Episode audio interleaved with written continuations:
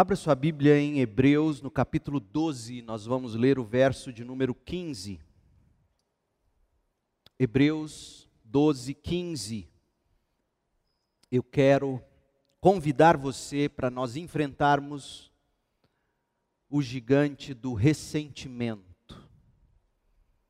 Combatendo o ressentimento, a amargura.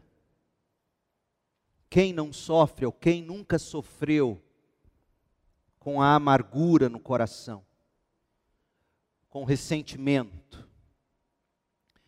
O autor aos Hebreus diz assim: cuidem que ninguém se exclua da graça de Deus. Parece que ele está nos indicando que, que há uma maneira, existem atitudes, existem posturas, existem coisas no coração que nos fazem uh, ficar num, num determinado ponto ou lugar onde a graça de Deus não nos alcança de forma plena. Cuidem que ninguém se exclua da graça de Deus. Que nenhuma raiz de amargura, de ressentimento, brote e cause perturbação, contaminando muito então, ele está dizendo que a amargura, que o ressentimento, além de perturbar o amargurado ou o ressentido, a amargura e o, e o ressentimento também contaminam muitos ao redor. E é sobre isso que hoje à noite eu quero tratar com você, combatendo o ressentimento. Quem já foi picado sabe, ferroada de abelha dói muito. Alguém já descreveu a sensação da ferroada de abelha, a sensação instantânea, como sendo semelhante à sensação de levar um choque de alta voltagem. Depois da picada, o local da ferroada fica vermelho, ele incha e lateja de dor.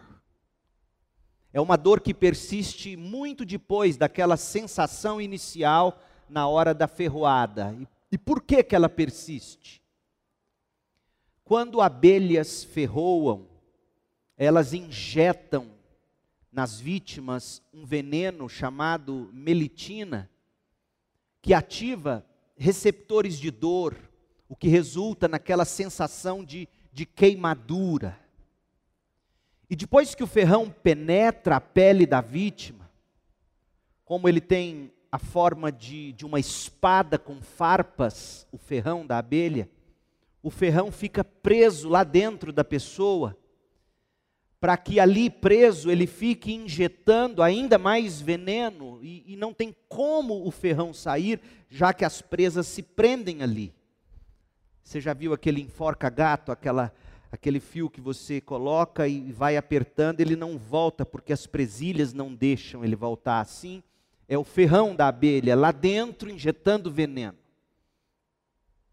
A dor pode durar vários dias. Agora, não é só a vítima que sofre com a ferroada. A abelha também sofre. E em alguns casos, a abelha sofre até mais do que a vítima.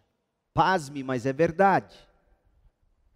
Quando uma abelha se sente ameaçada, ela utiliza o ferrão na pessoa que está por perto. Pessoa esta que ela julga estar ameaçando. E depois que a abelha dá a ferroada, ela tenta escapar, e por causa das farpas ali presas do ferrão, a parte posterior do abdômen, onde se localiza o ferrão, na maioria das vezes fica presa na pele da vítima e em alguns casos a abelha perde parte do seu intestino, morrendo logo em seguida. Porque é como se ela saísse rasgando o intestino e deixando lá no lugar onde ferroou.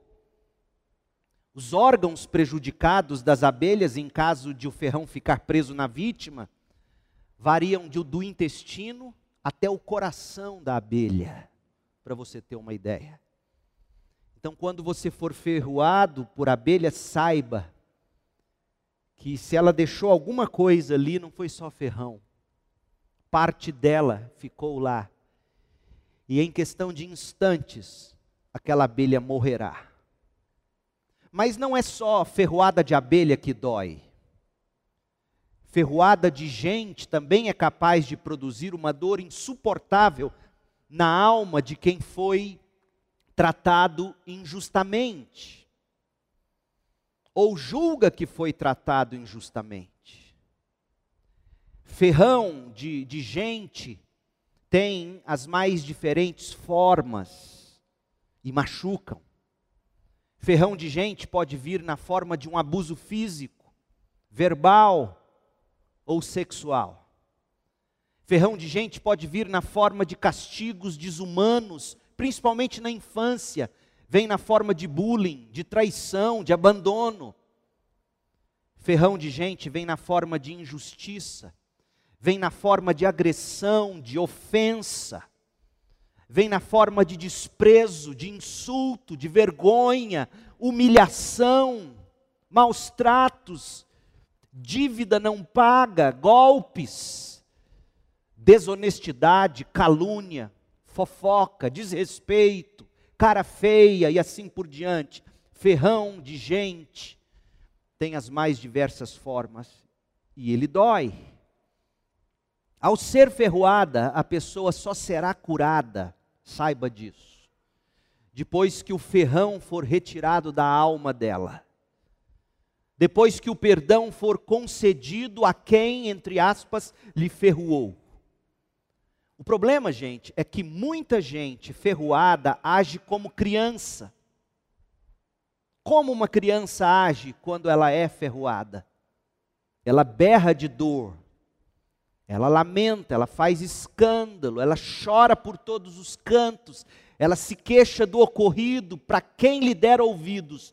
Mas se você tentar chegar perto da criança se você já passou por essa experiência, você sabe, ela não deixa você tocar nela para tirar o ferrão. Não, não, e continua berrando. Ela não deixa você tocar, segurar, tirar o ferrão e aplicar o remédio. Tem muita gente ferroada por gente que é como criança. Berra de dor e não deixa ninguém chegar perto para tirar o ferrão. Gente ferroada por gente geralmente fica indisposta a perdoar. Normalmente essas pessoas não admitem que estejam ressentidas, amarguradas. Mas ao tocar no nome daquela pessoa, ou se lembrar daquela circunstância ou situação, de repente brota raiva e rancor dentro delas. E elas se transformam para o mal, elas vão te dizer que não tem nada contra fulano ou cicrano, mas não querem ouvir falar do nome dele ou dela. São pura mágoa e continuam negando. Lewis Smed escreveu um livro que a tradução do título seria Perdoe e Esqueça, curando as mágoas que não merecemos. Ele escreveu o seguinte: o ressentimento é a ira multiplicada pelo tempo. Você começa irado, a ira é aquela coisa aguda, mas que vai se acumulando ao longo dos anos e a ira vai se tornando em mágoa, ressentimento. E esse autor diz que, que ela não, não se dissipa como a ira. A ira vem e vai mas o ressentimento se esconde na alma e não é detectado por aparelho de, de ultrassonografia. Smedes também comenta o seguinte, abre aspas, fingimos que estamos em paz enquanto há raiva lá dentro, no fundo. Então, escondido e reprimido, nosso ódio abre torneiras subterrâneas de veneno que aos poucos contaminam todo o corpo e nossos relacionamentos de maneira imprevisível e muitas vezes irreparável. O ferrão do ressentimento, não arrancado da alma, é fatal, gente, fatal em todos os sentidos, fisicamente fatal, emocionalmente fatal relacionalmente fatal, espiritualmente fatal. Por exemplo, ferrão não arrancado da alma pode causar no corpo diversas doenças. Ressentimento causa em você insônia, dor de cabeça, esgotamento físico, mental, artrite, palpitações, taquicardia, úlceras, pressão alta, doenças de pele e outras tantas. Mas o ferrão da amargura na alma também causa estragos emocionais. Porque nos aprisiona ao passado, nos aprisiona a quem nos ferroou, nos torna amargos, cínicos, incapazes de amar. As feridas que o ferrão do ressentimento não arrancado da alma pode causar nos relacionamentos também são desastrosas. Você observa, gente ressentida é gente que relaciona sem amor, se relaciona por interesse, por conveniência, por troca, às vezes por sentimento de vingança, esperando o ponto fraco para ferroar de volta. Geralmente é gente que vive sozinha, que é evitada pelas pessoas, porque transpiram rancor. Ao lado dela, todos concordam com ela, mas na primeira oportunidade, todos somem da presença dessa pessoa. E espiritualmente, espiritualmente, o ferrão do ressentimento não arrancado da alma também é fatal. Por quê? Porque quem não perdoa não pode dizer que um dia foi perdoado por Deus. Quem diz isso é o próprio Senhor.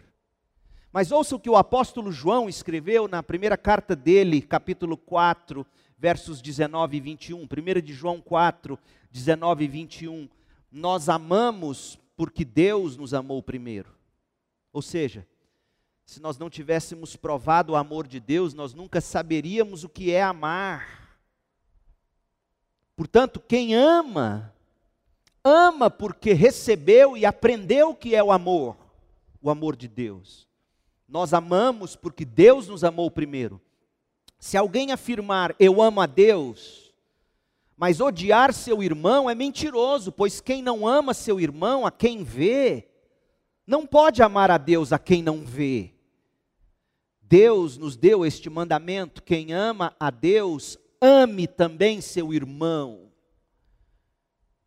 Graças a Deus que não precisamos conviver com esse ferrão do ressentimento, o ferrão da amargura, destilando veneno e dor na alma da gente. Ferrão este que vai nos matando aos poucos. Graças a Deus há remédio para o mal do ressentimento. Não importa o tamanho da ferroada, é o remédio da graça de Deus que, se tomado pela fé, poderá arrancar o ferrão e sarar a ferida no corpo, na alma, nos relacionamentos e na caminhada com Deus. Sim, meu povo, é possível perdoar a ferroada da sogra, do sogro, da nora, perdoar a ferroada do genro, do pai, da mãe, de filhos, de amigos, de cônjuge, de parente próximo, de irmão. É possível arrancar esse ferrão e exalar perdão, mas como? Como combater esse gigante?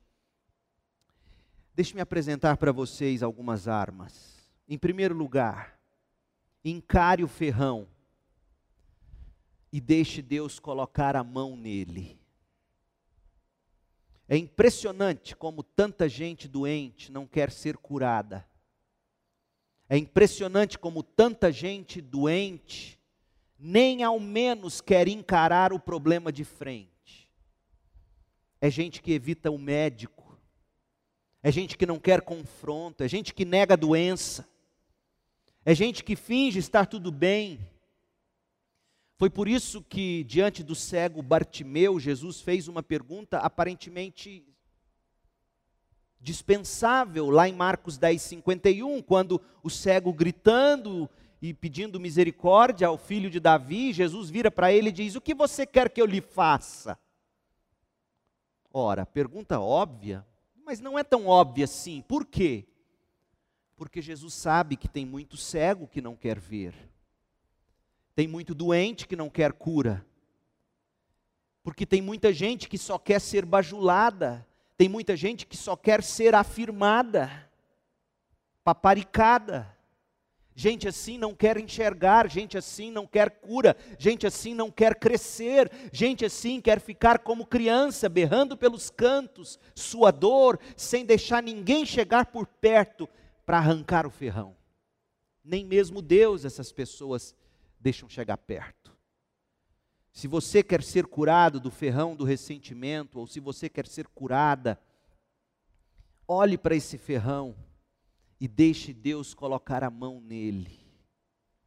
Não queira viver sendo adulado, consolado e afirmado o tempo todo para o resto da vida. É preciso crescer, é preciso querer ser curado. É preciso encarar de frente e deixar Deus tratar. Ouça o nosso texto. Ouça Hebreus 12, 15. Cuidem que nenhuma raiz de amargura brote e cause perturbação, contaminando muitos. Veja que a amargura é como uma raiz, a gente geralmente não enxerga a raiz das árvores ou das plantas, mas ela está lá sustentando tudo. E ele está dizendo: olha, não deixe a menor raiz sequer brotar, porque isso vai causar perturbação em você e isso vai contaminar muitos. Que fazer então? Cuidem que, é o que ele diz. A palavra ou o verbo cuidar aqui é a tradução de uma palavra grega episcopel, de onde vem o substantivo episcopo ou bispo. Então, tentando traduzir ao pé da letra, seria como se você estivesse lendo o seguinte: olha, Seja um bispo da sua alma. O que faz o bispo? Como é que o bispo cuida? O bispo preside, o bispo supervisiona, o bispo fica de olho. O bispo cuida quando ele faz o diagnóstico e aplica a doutrina certa. É assim que o bispo cuida. Portanto, a carta aos Hebreus está nos dizendo que nós devemos ser bispos da alma, supervisioná-la constantemente, tomando o devido cuidado. E olha que esse verbo, cuidem que, além de ser uma tradução da palavra de onde sai o substantivo bispo, esse verbo está no presente ativo, ou seja, é uma ação contínua vivam cuidando de uma forma que vocês não tenham sequer uma raiz de amargura. É algo que, que nunca pode parar de ser observado, de forma a não permitir que raiz de amargura, raiz de veneno, literalmente falando, raiz de veneno, porque ressentimento e amargura são veneno então cuidem, vivam cuidando, vivam supervisionando a alma de vocês para que isso não brote, causando dano e contaminando outros. Filhos são contaminados pelos ressentimentos e amarguras dos pais.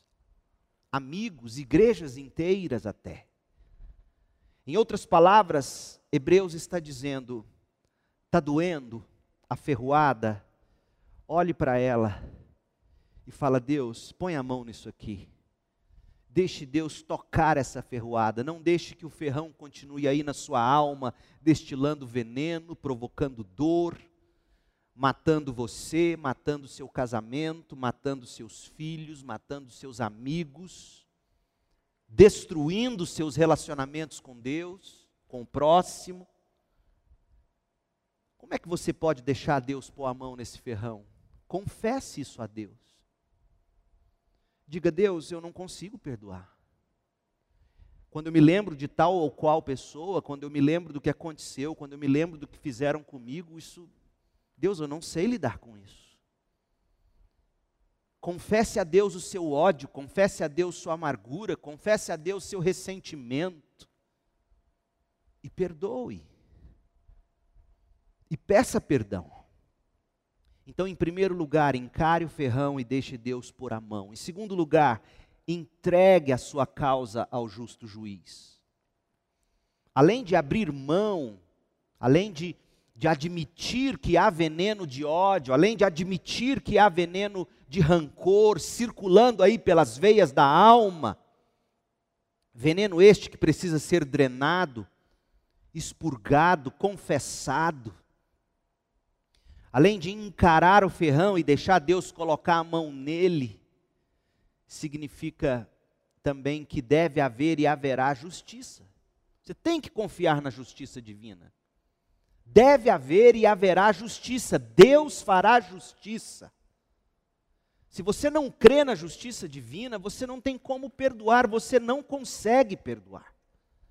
Olha o que Paulo escreve aos Tessalonicenses. Abra aí na segunda carta de Paulo aos Tessalonicenses, no primeiro capítulo, a partir do verso 6. É justo da parte de Deus, da parte de Deus, retribuir com tribulação aos que lhes causam tribulação. É justo Deus agir assim, retribuindo àqueles que nos ferroam com ferrão. É justo a Deus, não a mim e a você. É justo a Deus dar alívio a vocês que estão sendo ferroados ou atribulados, e a nós também. Isso acontecerá quando o Senhor Jesus for revelado lá dos céus com seus anjos poderosos em meio a chamas flamejantes. Ele punirá os que não conhecem a Deus e os que não obedecem ao evangelho do nosso Senhor Jesus eles sofrerão a pena da destruição eterna, a separação da presença do Senhor e da majestade do seu poder. Crente, olha aqui para mim. Se você acreditar no que está escrito aqui, você vai conseguir perdoar branco que assassina negro, negro que assassina branco. Só será possível viver em sociedade de forma pacífica se você acreditar que há um juiz que retribui com ferrão quem nos ferroa. E é impressionante como os crentes não acreditam nisso. E portanto, eles querem a justiça já e agora, a ferro e fogo. Levantam bandeiras de lá e de cá, de todos os lados. E se esquecem do Evangelho, que é a única coisa capaz de curar qualquer segregação racial. Não há religião, não há fé como o cristianismo. Paulo diz aos Gálatas: não há homem, não há mulher, não há escravo, não há livre, não há judeu, não há gentil, não existe raça, não existe cor, não existe sexo, não existe. Existe Cristo e em Cristo somos um. Tem pessoas que acreditam mais em suas bandeiras ideológicas do que no Evangelho. Ah, Deus vai cuidar de ferroar aqueles que ferroaram uma vítima. Por exemplo, eu ouvi dizer, eu não fui a fundo, esse senhor que foi morto brutalmente por aquele policial, covardemente, ouvi dizer que era cristão. Ainda mais se ele foi mesmo um filho de Deus. Deus cuidará de retribuir a injustiça cometida contra um filho dele. E se você entende isso, veja bem, em vez de você ficar pedindo o pescoço do policial, você vai pedir, Deus, misericórdia desse homem. Porque se ele não se arrepender, o ferrão que cairá sobre ele é cruel. Percebeu, crente? Percebeu qual é o nosso papel? Se você acredita na justiça de Deus, como está aqui escrita, Jesus está dizendo, na, pela boca de Paulo, 2 Tessalonicenses 1, de 6 a 9: quando eu vier com os meus anjos, eu vou ferroar todos aqueles que não se converteram e que maltrataram, especialmente a minha igreja, os meus filhos. Crente, se você acredita nisso, sua bandeira se torna outra sua bandeira se torna da intercessão. Sua bandeira se torna do Evangelho, a, a, a, o pedido de graça e misericórdia. Você consegue perdoar. como Cristo perdoou você e a mim. Não merecíamos. Porque todos nós fizemos com o Filho de Deus o que aquele maldito policial, naquela cena, fez com aquele homem. Todos nós sufocamos o Filho de Deus na cruz. Não há pecado mais cruel do que esse. Eu e você. Todos nós crucificamos o Filho de Deus. Esse é o pior dos pecados. E o Pai nos perdoou. Todo aquele que se arrepende e vai a Deus com arrependimento e fé é pelo Pai acolhido. Ah, se nós colocássemos em perspectiva essas coisas, perspectiva evangélica, isso mudaria a forma de brigarmos por uma sociedade melhor. Porque a nossa luta não é a mesma dessas multidões, seja direita ou esquerda. A nossa luta é o Evangelho. Porque só estamos aqui porque o Evangelho ainda não foi pregado em todas as etnias. Porque o dia que isso acontecer, disse o Senhor e ele não mente, então virá o fim. Justiça de verdade é só no céu. E quando a gente entende isso, a gente consegue amar, a gente consegue perdoar, confiar na justiça de Deus celebrar a justiça de Deus com júbilo, como está dito em Apocalipse 18, verso 20. Confiar na justiça de Deus não é se alegrar na vingança. Crente não se alegra com vingança mas se alegrar em confiar que Deus é justo e Deus sim saberá executar os seus juízos da forma mais correta possível, mais justa possível. Ele é totalmente justo. Crente não se alegra com vingança, mas ele sabe que Deus vingará. E ele se conforta no fato de que Deus será justo. Gente, se não fosse assim, Paulo não teria sido tão prudente ao escrever. Romanos 12. Abra sua Bíblia em Romanos 12 e veja comigo a partir do verso 14. Olha o que Paulo diz. Abençoem aqueles que os enforcam. Percebeu? Não é, o verbo não é enforcar. O verbo é perseguir. Mas quem perseguia os cristãos naquela época mandava eles lá para o Coliseu para serem comidos por leões, eram chicoteados, eram apedrejados, eram crucificados, eram decapitados, eram enforcados. O chamado cristão é radical, crente. Crente não vai para a rua pedir o sangue do outro.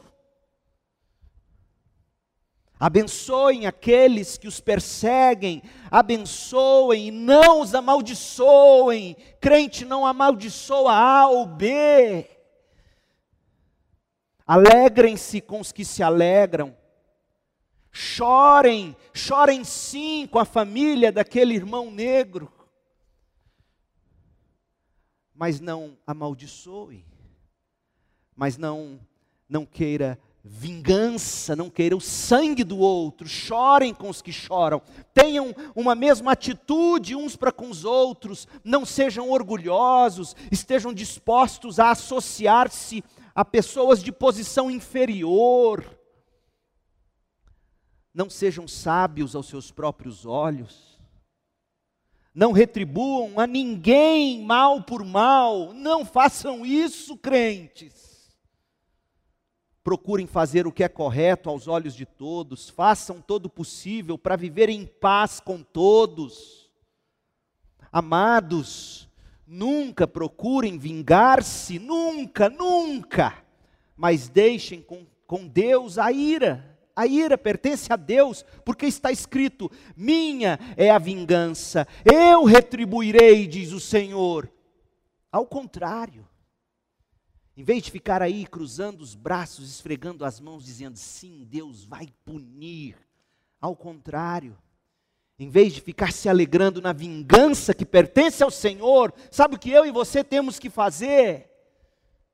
se o seu inimigo, se o seu perseguidor tiver fome, dele de comer, se tiver sede, dele de beber, fazendo isso, você amontoará brasas vivas sobre a cabeça dele. Não se deixem vencer pelo mal, mas vençam o mal com o bem. Eu soube de um grupo de WhatsApp de músicos cristãos que estava procurando música para as transmissões dos cultos ou cultos já presenciais, onde a pessoa queria uma música que falasse algo no sentido de como foi injusto ou como os negros são injustiçados. Meu povo, se nós lêssemos Romanos 12, e se nós vivêssemos isso aqui, isso mudaria o mundo. Cristão não amaldiçoa, cristão não se alegra com vingança. Se Paulo estivesse celebrando a vingança pela vingança, ele jamais teria dito que a gente tem que ajudar os inimigos, dar água para eles, dar comida para eles. Ele jamais teria dito que a gente tem que vencer o mal com o bem e abençoar aqueles que nos enforcam. Paulo está dizendo que no final Deus saberá muito bem como aplicar justiça aos que pecaram contra ele e contra o seu povo. E nunca se arrependeram e nunca se refugiaram na justiça de Cristo. Esses serão vingados e ai deles, ai deles. Entregar a causa ao justo juiz não é viver se consolando com a santa vingança de Deus Entregar a causa ao justo juiz é confiar na sabedoria do Senhor soberano para julgar. Olha o que Paulo escreve aos Colossenses no capítulo 3, no verso 12: Portanto, como povo escolhido de Deus, santo e amado, revistam-se de profunda compaixão, revistam-se de bondade, revistam-se de humildade, revistam-se de mansidão, revistam-se de paciência, suportem uns aos outros e perdoem as queixas que tiverem uns contra os outros, perdoem como o Senhor lhes perdoou, ou seja, Deus tinha queixas contra nós e nos perdoou. Porque nossos pecados foram lançados sobre Cristo na cruz. Se você quer vencer o ressentimento, se você quer vencer a amargura, você tem que parar de esperar vingança, ou de buscar vingança, ou de fazer prevalecer a justiça a qualquer custo. Entregue-se ao justo juiz, deixe ele colocar a mão nesse ferrão. E se você entender o que de fato aguarda aqueles que fazem mal contra Deus e o povo dele, não se arrependem. Se você entender isso, se eu entender isso, nós vamos deixar de ter ódio, nós vamos ter pena. Ai daquele que cai na mão do Senhor, que é fogo consumidor. Meu povo, veja como a doutrina do inferno te ajuda a ser uma pessoa mais amorosa se você de fato acredita na punição eterna, você não consegue ter ódio, você tem compaixão. Você vira e diz, como Jesus, sendo cuspido, escarnecido na cruz, injustiçado, ele diz: Pai, perdoa eles. Eu sei o que os aguarda. Pai, perdoa eles, eles não sabem o que fazem. Em primeiro lugar, encare o ferrão e deixe Deus pôr a mão. Em segundo lugar, entregue a sua causa ao justo juiz. Em terceiro lugar, encontre o propósito soberano de Deus para o seu sofrimento. Nós estamos vivendo dias muito difíceis. Tão difíceis que as pessoas querem, inclusive, justificar Deus e pintam Deus de um jeito, e Deus não é isso, e Deus não é aquilo, e Deus não é soberano, e Deus não faria uma coisa dessa, e, e usam de, de sofismas e de palavras, e, e tanta gente vai sendo levada a rodo por isso. Mas Deus tem sim um propósito soberano para tudo o que acontece no universo. Esse propósito soberano é sempre bom, agradável e perfeito. Então, quando você encontra esse propósito soberano de Deus, você aprende a reconstruir sua vida a partir dos cacos e das cinzas. Deus nunca é pego de surpresa. Ele não só conheceu de antemão tudo o que nos aconteceria, como também decretou que assim fosse. Sabe por que, que eu digo que ele decretou? Porque se ele viu o que aconteceria, e se ele tem o poder para ter impedido, e não impediu, é porque no fundo ele disse: Eu vou transformar esse mal em bem. Esse é Deus. Eu não estou dizendo que Deus criou o mal, Deus não é autor do mal.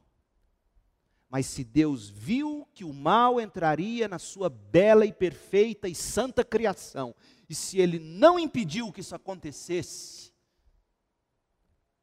é porque ele sabe que no final, ele quis que no final todo esse mal redundasse em glória e bênção e honra e alegria eternos.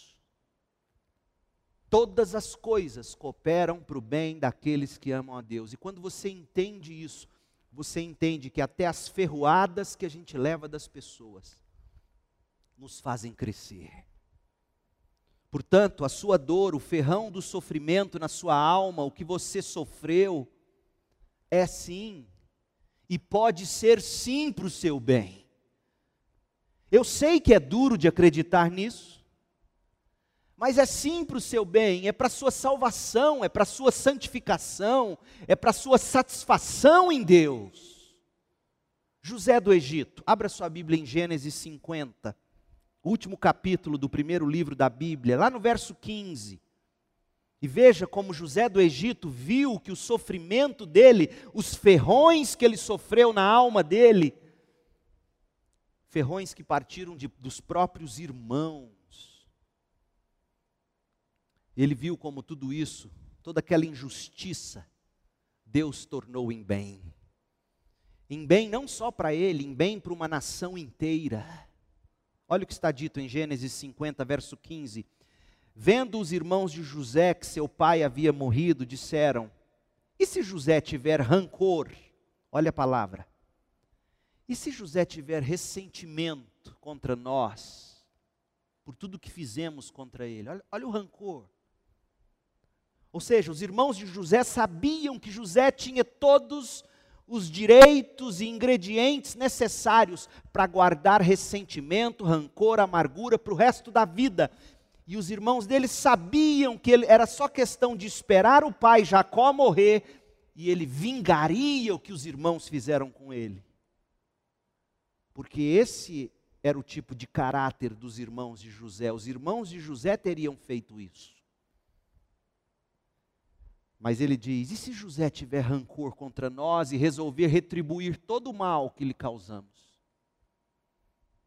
Então mandaram um recado a José, dizendo: Antes de morrer, teu pai nos ordenou que te disséssemos o seguinte: inventa uma mentira como se José fosse bobo. Você acha que se Jacó tivesse isso a dizer para José, Jacó mesmo não teria dito? Peço-lhe que perdoe os erros e pecados dos seus irmãos que o trataram com tanta maldade. Agora, pois, perdoa os pecados dos servos do Deus do teu pai. Cínicos, mais difícil ainda de perdoar, não é? Quando recebeu o recado, José chorou eu não sei se de raiva, eu não sei se de tristeza, talvez tudo junto. Talvez José ainda estivesse dizendo como é que meus irmãos ainda conseguem ficar pensando assim com tanta maldade. Mas José chorou. E depois viram, vieram seus irmãos, prostraram-se diante dele e disseram: Aqui estamos, somos teus escravos. José, porém, lhes disse: Não tenham medo Estaria eu no lugar de Deus? Olha de onde Paulo tira a doutrina. Minha é a vingança, diz o Senhor. Ô oh, meu povo, se a gente aprende a ler a Bíblia de capa a capa com coerência, Não tenham medo. Eu não vou tomar o lugar do justo juiz. Deus julgará vocês, eu não. Vocês planejaram o mal. Ou seja, José dá nome, José não ignora, não, não foi bem assim, vocês tinham outra intenção. Não, ele dá nome. Nós vivemos numa sociedade tão cheia de politicamente corretos e incorretos que a gente tem medo de dar nome aos maus. Mas ele diz: foi mal que vocês fizeram, foi errado. Vocês quiseram o meu fim. Mas Deus tornou tudo em bem. Para que hoje fosse preservada a vida de muitos, inclusive a de vocês. Por isso eu lhes digo: não tenham medo. Aliás, saibam, eu sustentarei vocês e seus filhos. Graça sobre graça. Eu perdoo vocês, mas não só perdoo, eu sustento vocês, e não só vocês, os filhos de vocês, os netos de vocês. É graça sobre graça. E ouça o que diz o texto: e assim os tranquilizou e lhes falou amavelmente. É isso que significa encontrar o propósito soberano de Deus para o sofrimento. É isso. José cresceu. José deixou de ser aquele menino mimado lá no começo, que fazia questão de contar para os irmãos os sonhos que ele tinha com Deus. Fazia questão de aparecer para os irmãos. José era um menino, mas ele cresceu.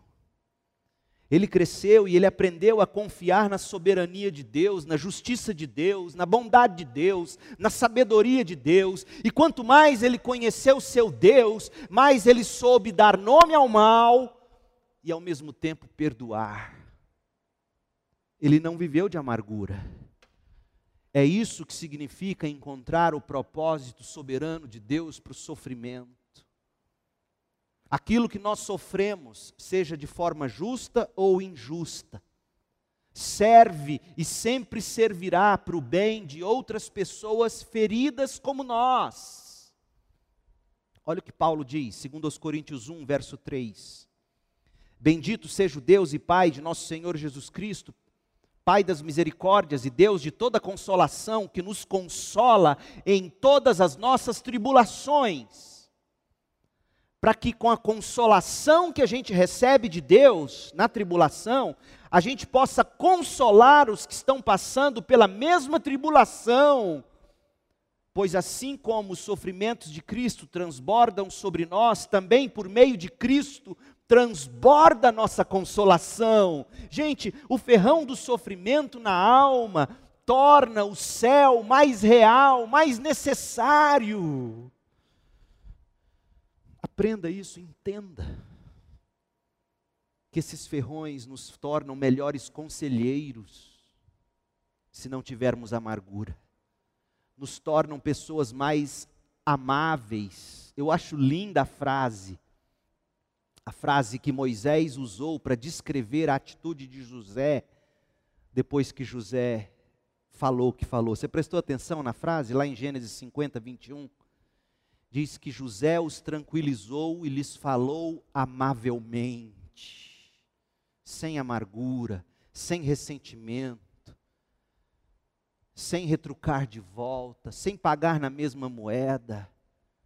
Mas por quê? Porque ele sabia que Deus é justo, ele sabia que Deus é sábio, ele sabia que Deus é bom, ele sabia que Deus usou todo aquele mal para abençoar, inclusive aqueles irmãos malditos. Isso é ser crente. E eu olho para a paisagem evangélica mundial e como nos falta isso. Ô oh, meu povo, tem sido dias deprimentes para mim nesse sentido. Dias deprimentes. O ferrão do sofrimento na alma torna o céu mais real, mais necessário. Olha o que diz Hebreus 11, 35.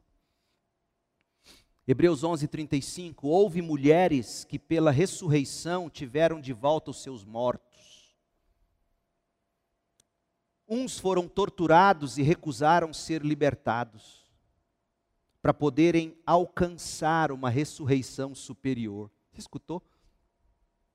Foram torturados e recusaram ser libertos, porque a alegria deles estava na glória do céu e não na justiça dos homens. Outros enfrentaram zombaria e açoites. Outros ainda foram acorrentados e colocados na prisão, apedrejados. Outros foram cerrados ao meio, postos à prova, mortos ao fio da espada. Andaram errantes, vestidos de pele de ovelhas e de cabras, necessitados, afligidos, maltratados. O mundo não era digno deles. Vagaram pelos desertos e montes, vagaram pelas cavernas e grutas Todos estes receberam bom testemunho por meio da fé. No entanto, nenhum deles recebeu o que havia sido prometido. Deus não fez justiça na terra para eles. Aí você se pergunta, por que, que Deus faria isso? Deus não fez justiça para eles na terra, eles não foram justiçados nessa terra. Por que, que Deus não fez isso? Ouça a última frase.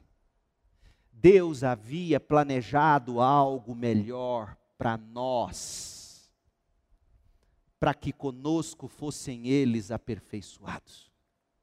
A glória do céu é melhor do que a justiça dos homens.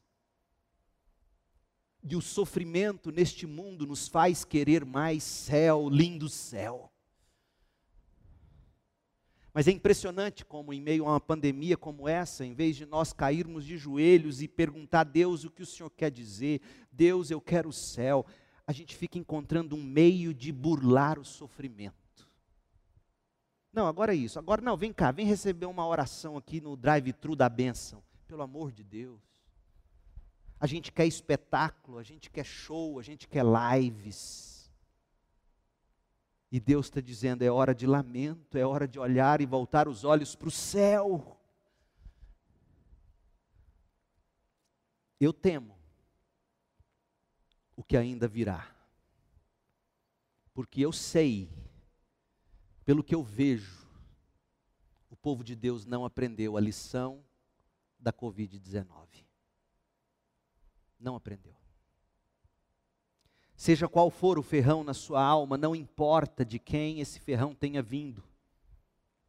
Se veio do seu pai, se veio na forma de um abuso, se veio de uma agressão física, se veio na forma de preconceito, não importa como veio esse ferrão.